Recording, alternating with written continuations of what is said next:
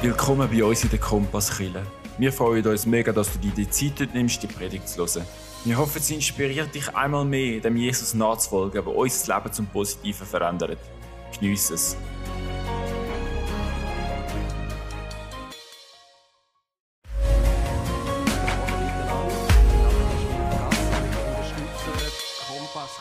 So über die paar Monate und gehören sonst nicht an. Aber über die Zeit schon ein bisschen dazu. Sonst leite ich eine Kille in der Nähe von Winterthur. Mosaikkille heisst die, das tönt etwa genau gleich. Wir gehören da ungefähr im gleichen Stall oder zum gleichen Volk, zum Volk von Gott. Und äh, ich freue mich immer, wenn ich da mit euch ein bisschen darf unterwegs sein Jetzt, ähm, du glaubst es wahrscheinlich nicht wirklich, aber es ist so. Es gibt also tatsächlich Momente. Das ist natürlich Stefanie der Fall. Aber wo ich nicht, also ich muss mich ein bisschen überwinden, zu mir killen.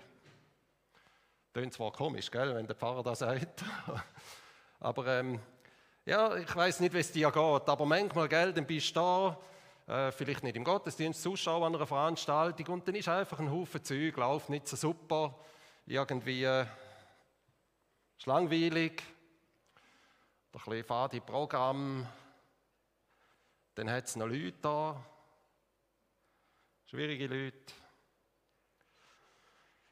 Ja, dann ist es einem, manchmal tut es einem ein weh, oder? Oder man ist nicht so motiviert.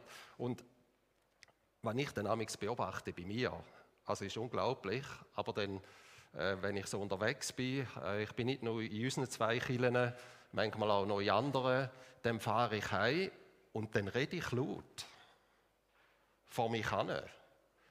Und hat mir mal einer gesagt, Wilf, du solltest dir mal zulassen, was du so laut, was deine Selbstgespräche sind.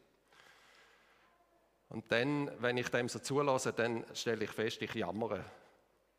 Einfach über so viel schwieriges Zeug. Zeug, wo mir leid ist. Und dann ist auch mal so eine Situation gewesen, wo ich so am Fahren bin und lob vor mich an, also, nein, einfach vor mich an. Und dann ist es mir wie wenn Jesus würde sagen, Wilf, du leidest am Falschen. Du leidest am Falschen. Und das hat mich dann schon beschäftigt. Und in dem Zusammenhang bin ich auf eine Bibelstelle gestoßen und über die möchte ich mit euch nachdenken heute. Und zwar schrieb der Apostel Paulus an einer Stelle Folgendes. Also das ist das Thema. Heute, wenn wir an der Kirche leiden und wie wir damit umgehen können, produktiv natürlich. Und die, der Satz, wo da der Paulus mal an Achille geschrieben hat, vor vielen Jahren, Achille in Kolossä, fängt er an mit dem, mit dem Hinweis, jetzt freue ich mich in meinem Leiden. Es geht dann natürlich noch weiter, die ich um euretwillen erleide und ich erfülle meinerseits in meinem Fleisch, was noch an Bedrängnissen des Christus aussteht, um seines Leibes willen, welcher die Gemeinde ist. Tönt kogen, komprimiert, schwierig, herausfordernd und ich kann dir auch sagen, der zweite Teil, der wo jetzt nicht fett ist, der ist ziemlich schwierig und komplex und ich habe verschiedene Exegeten und Ausleger angeschaut und die sind sich überhaupt nicht einig, was das genau soll bedeuten, was der Paulus will sagen. Und ich verschone euch jetzt vor, einem theologischen Vortrag über den zweiten Teil, weil wir konzentrieren uns auf den ersten Teil. Der erste Teil, wo der Paulus da schreibt, jetzt freue ich mich in meinem Leiden. Ganz ehrlich, Paulus, das ist nicht dein Ernst, oder? Kann man sich im Leiden freuen? Auf Freude kommen wir erst am Schluss zu reden. Konzentrieren wir uns zuerst einmal aufs Leiden. Vielleicht geht es dir auch so. Leid ist manchmal an der Kille, an dieser Gemeinschaft. Das ist nicht immer so einfach.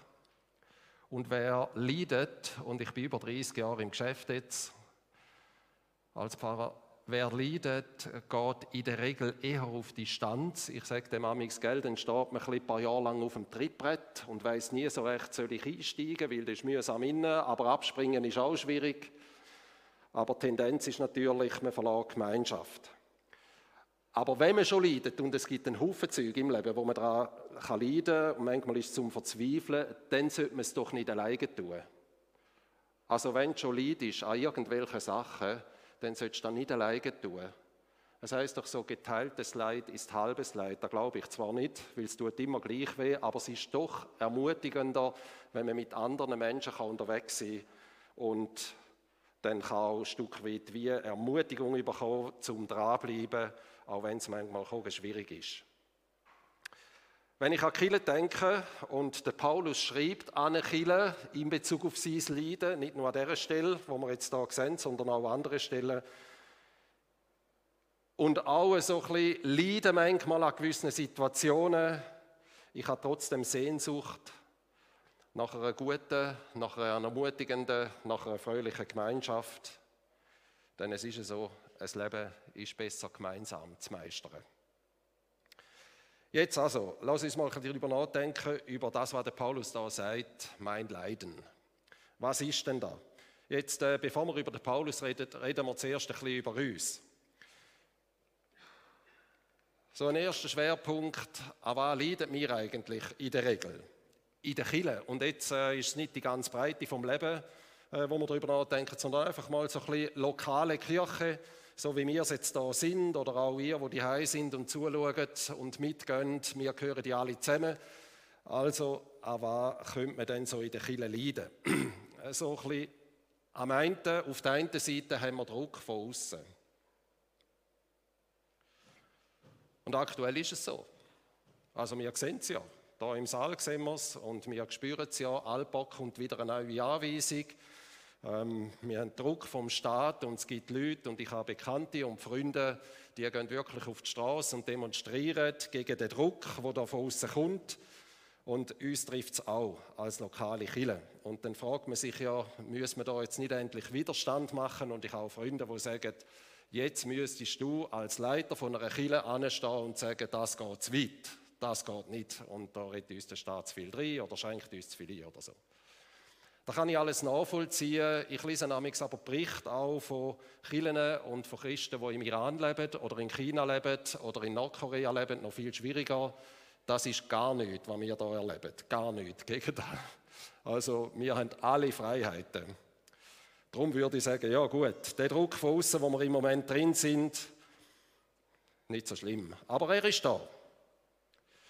Es gibt ja auch noch sonst wenn du Mitglied bist von einer Kirche, manchmal Druck. Ein guter Freund von mir, der hat eine Kaderstelle antreten und es war äh, auch noch ein mit der Politik verbunden gewesen.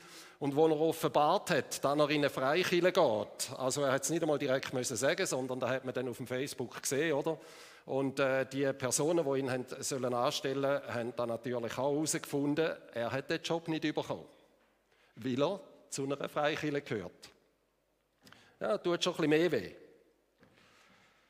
Oder letzte Woche habe ich, ich lese es nicht immer, einfach zur Beruhigung, aber doch ab und zu eine 20-Minuten-App, was so umgeboten wird.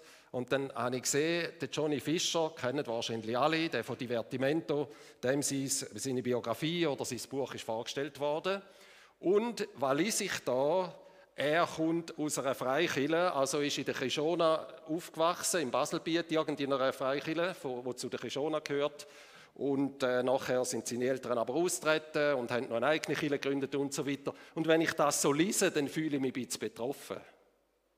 Also dann leide ich schon ein bisschen dran, oder? Und frage mich, was haben denn die in Baselbiet für einen Mist gemacht, dass die haben müssen austreten oder was auch immer. Ah, man leidet ein bisschen dann. Und es wirft ein schlechtes Licht auf mich. Und manchmal, ich gebe es zu, schäme ich mich fast ein bisschen, zum da dazu zu gehören, oder? Zu dem Haufen. Vielleicht geht es da manchmal auch so.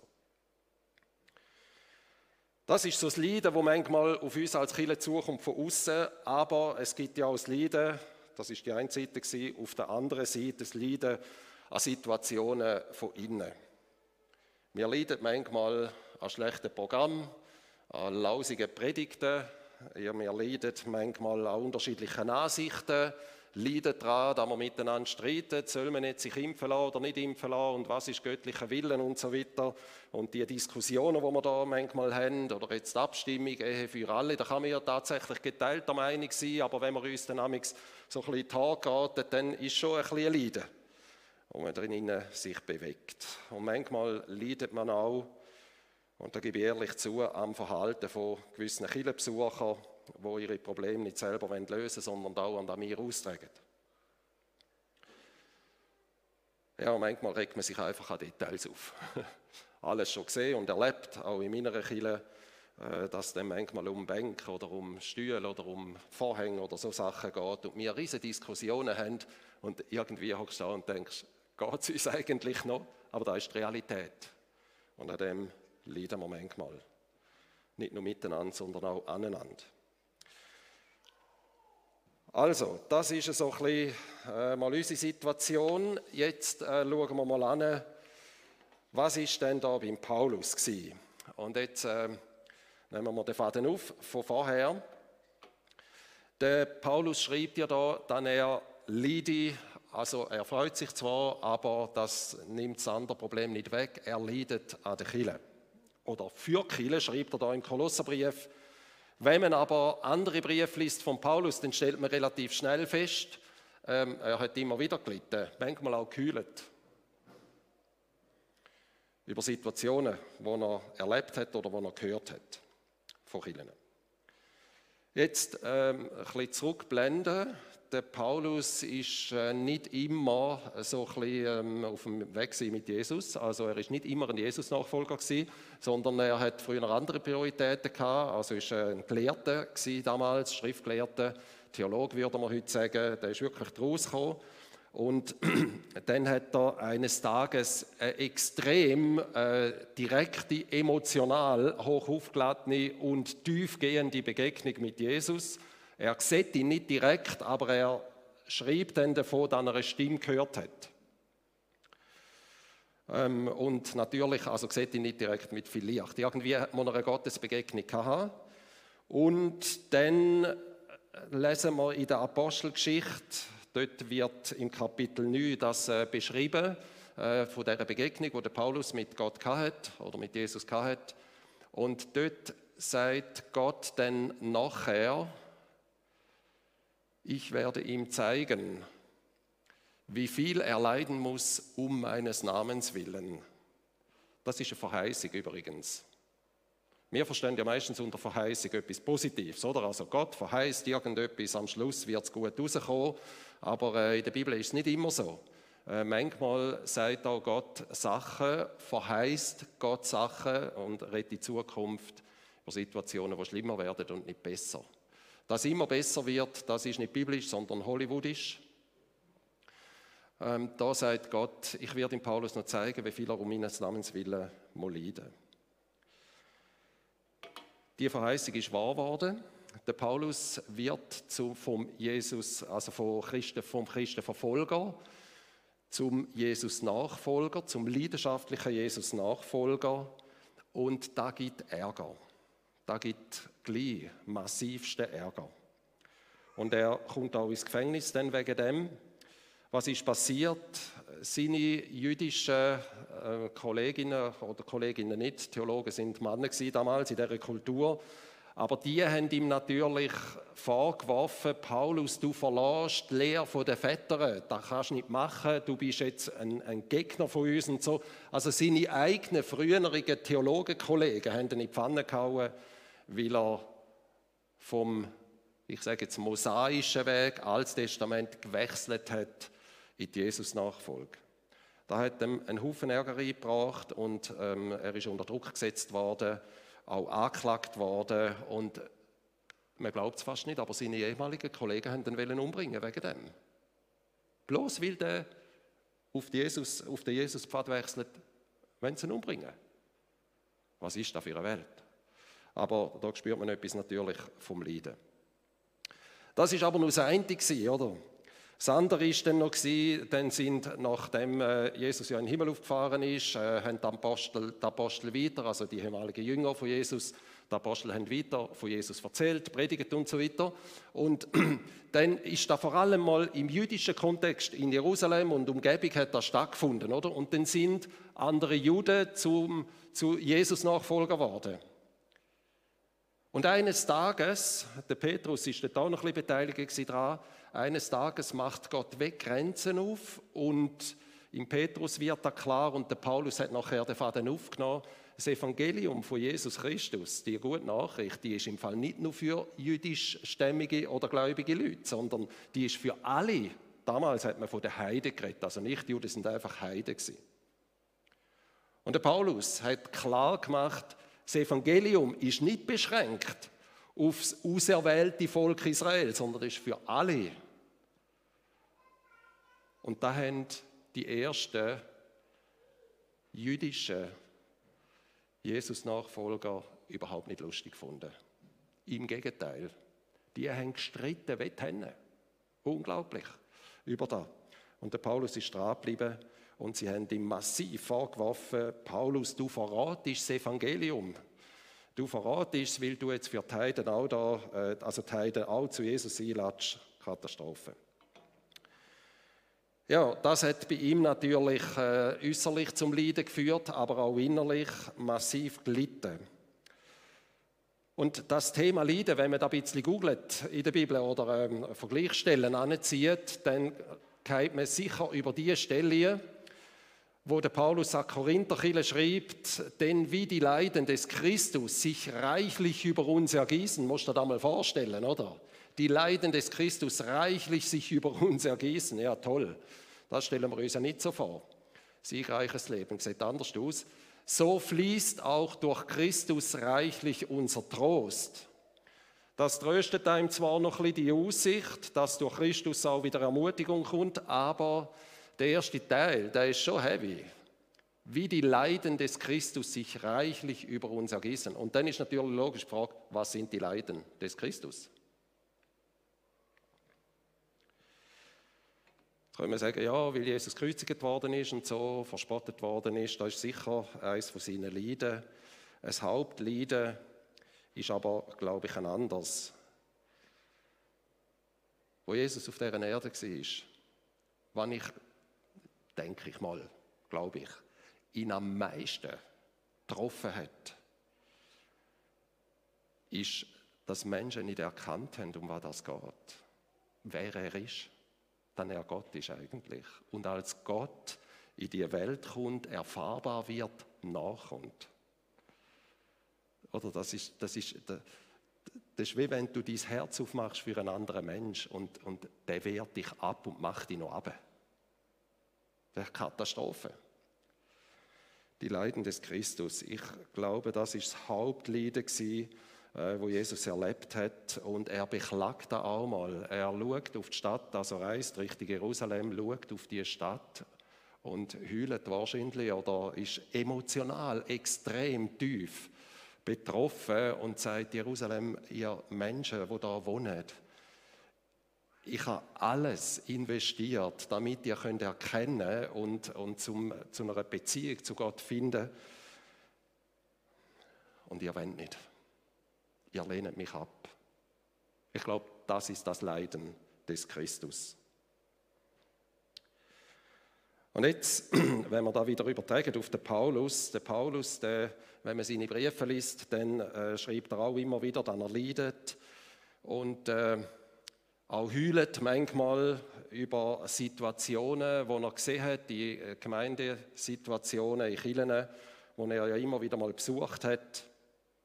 Es gibt übrigens äh, äh, nicht alle Briefe von Paulus sind in der Bibel enthalten. Es gibt äh, zwei Briefe, wo an Korinther gehen und man geht in der Forschung davon aus, dass es noch einen dritten gibt, der aber verloren gegangen ist und darum ist er nicht in der Bibel. Sonst gäbe es drei Korintherbriefe und der, der wäre in der Mitte.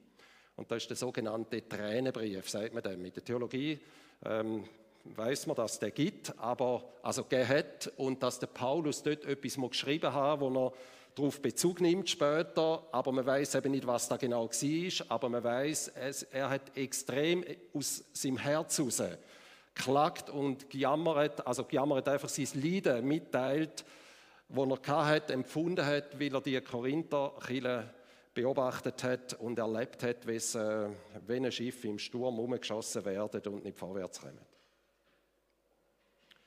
Das zieht sich ein bisschen durch. Und jetzt könnte man ja fragen, an was hat denn der Paulus so genau gelitten? Könnte man da irgendwie auf den Punkt bringen?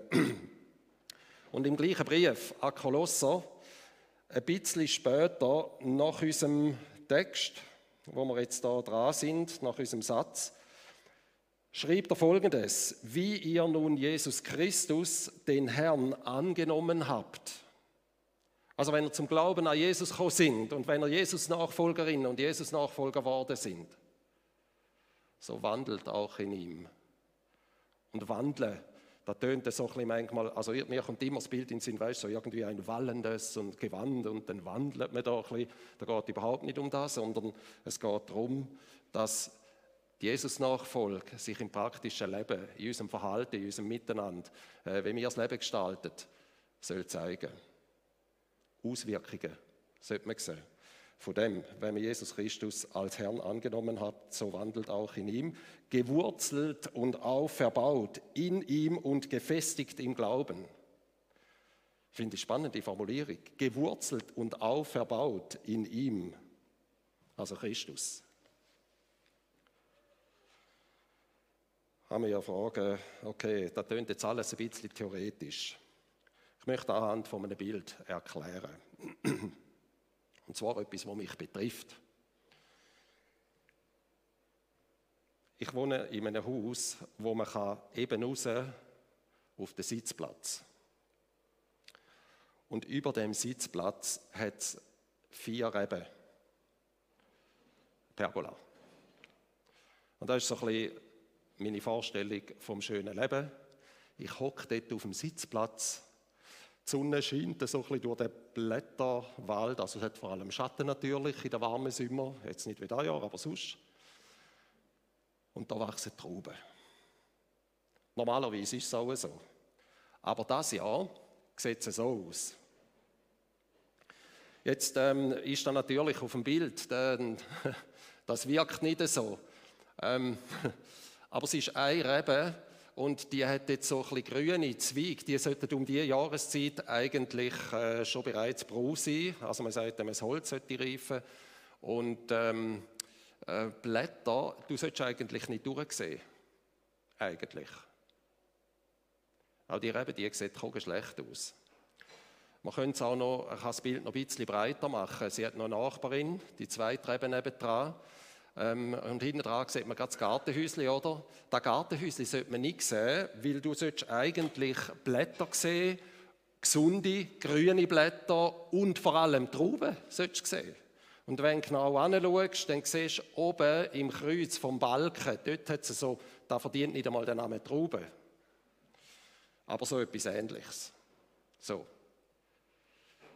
Jetzt hocke ich auf dem Sitzplatz und muss dauernd die Reben anschauen. Also ich hocke nicht jeden Tag dort. In dem Sommer sowieso nicht. Ich muss die Reben anschauen. Und jedes Mal, also das geht einem ein bisschen ins Herz, oder? Es ist ein Jammer, da anzuschauen, äh, die fehlenden Blätter und die verteuerten und die Trübli, die da nicht mehr sind und runterfallen, die fallen alle ab. Das ist unglaublich.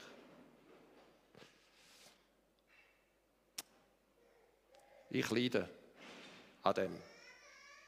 Und vielleicht geht es dir auch so, das ist das, was wir sehen, oder? Und wir leiden an dem, was wir sehen. Aber als Profi weiß ich, dieser Rebe fehlt etwas ganz anderes. Das Problem ist gar nicht an den Blättern, sondern das Problem ist unten. Vermutlich hat die einen Phosphormangel und einen Magnesiummangel.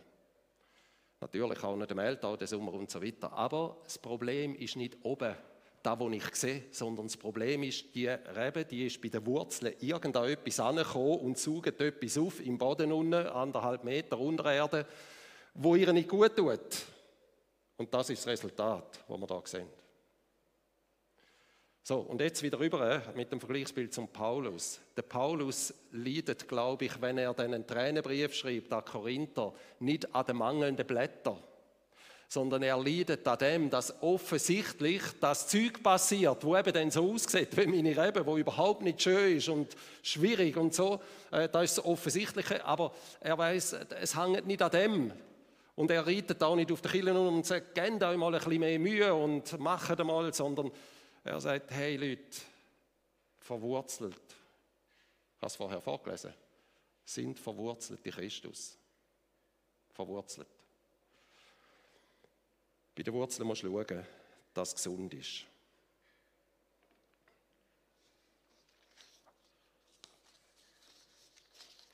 Und ich bündle. Aber können wir durchaus leiden in der Kirche. Wir haben jetzt gesehen, wir müssen nicht leiden am äußeren Druck, am Druck jetzt vom Staat oder so, auch nicht, äh, wenn es mal enger wird, wenn wir unter Druck gesetzt werden. Das ist schon immer so gewesen, dass Kirche äh, nur in Ausnahmesituationen keinen Druck gehabt, aber vielmal hat sie Druck gehabt von außen. Schon zur Zeit von Jesus ist Jesus Nachfolge, also für die Jünger schwierig gewesen. Nachher, die ersten 250 Jahre, ist Kirche massiv unter Druck gewesen, äh, bis etwa 300 ungefähr.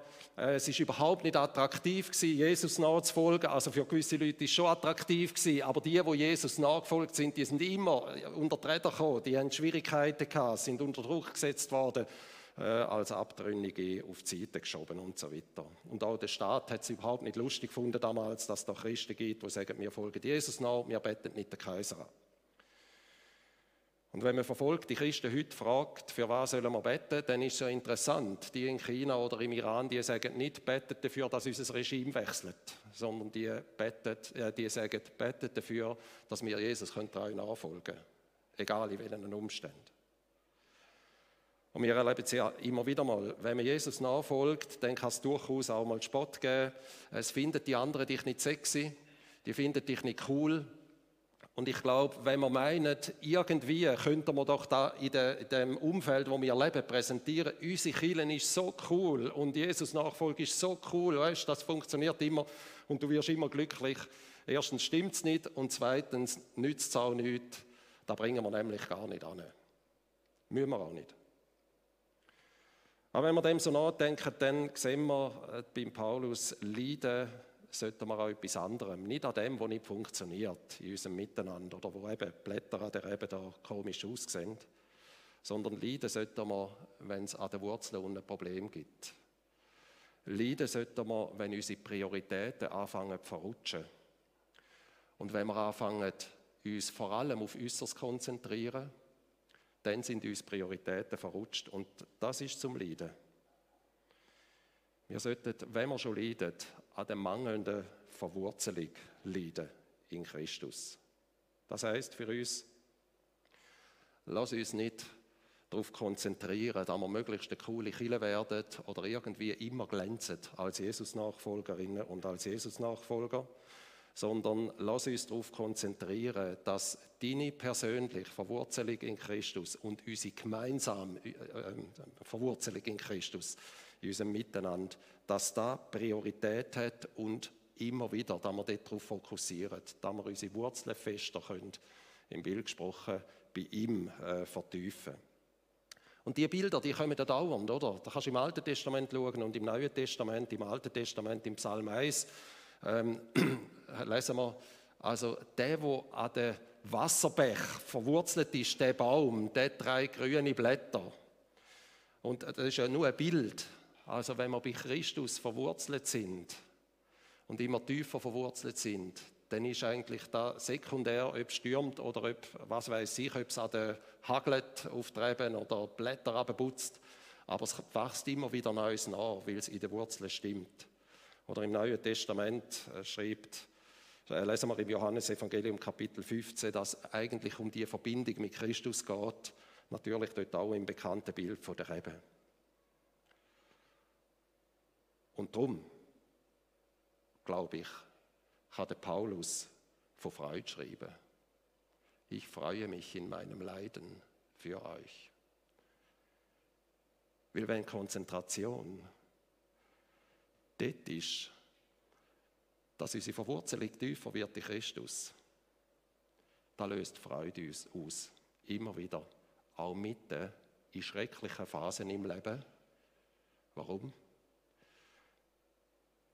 Weil wir wissen, ich bin bei Christus gut aufgehoben. Ich bin bei ihm geborgen, ich bin ihm verwurzelt. Und das ist die Hauptsache. Und ich möchte dich ermutigen, zum vor allem darauf fokussieren. Und wenn du die Verwurzelung verlierst, das ist ein Leiden. Und dann bleiben wir wieder dran und setzen es wieder tiefer. Vier Punkte schlage ich vor, merken wir uns heute. Äußerer Druck und Ablehnung. Also wenn du Jesus-Nachfolgerin oder Jesus-Nachfolger bist, äußerer Druck und Ablehnung sind kein Grund zum Leiden. Wir leiden zwar manchmal und finden es blöd, auch jetzt, Wir finden es nicht schön, aber es ist eigentlich kein Grund zum Leiden. Auch wenn wir in der Kirche sind, zusammen sind, Unzulänglichkeiten erleben, äh, an Unzulänglichkeiten leiden oder Zeug funktioniert nicht oder es gibt Menschen, die mühsam sind, kein Grund zum Leiden. Aber es ist leidig, interessantes Wort, oder? Es ist leidig, wenn uns der Fokus von der Verwurzelung wegrutscht auf oberflächliche Sachen.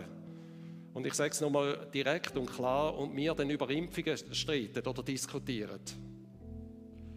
Das ist leidig. Darum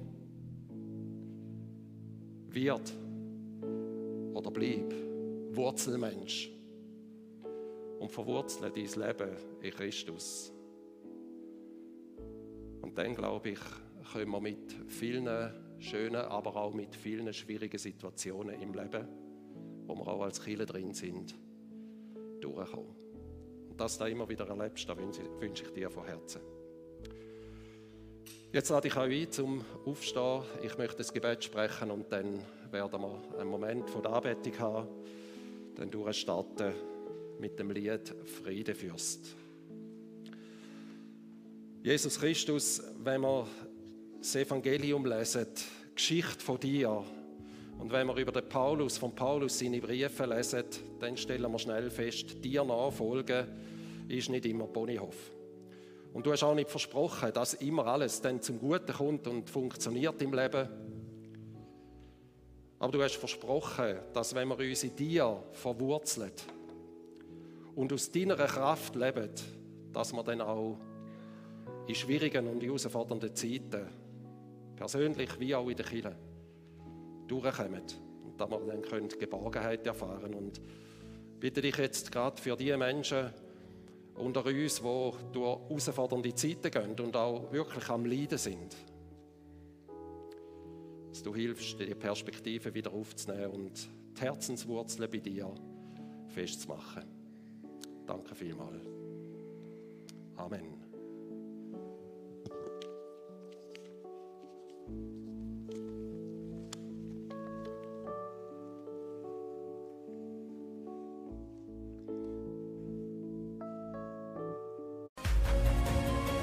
Wie gut ist es doch immer wieder von unserem Jesus zu hören und über ihn nachzudenken. Wenn du Fragen hast, Gebet willst oder einfach gute Gemeinschaft suchst, dann melde dich bei uns im Internet, auf Social Media oder live in der Kompasskille am Sonntag am Morgen um 10 Uhr. Bis gesegnet.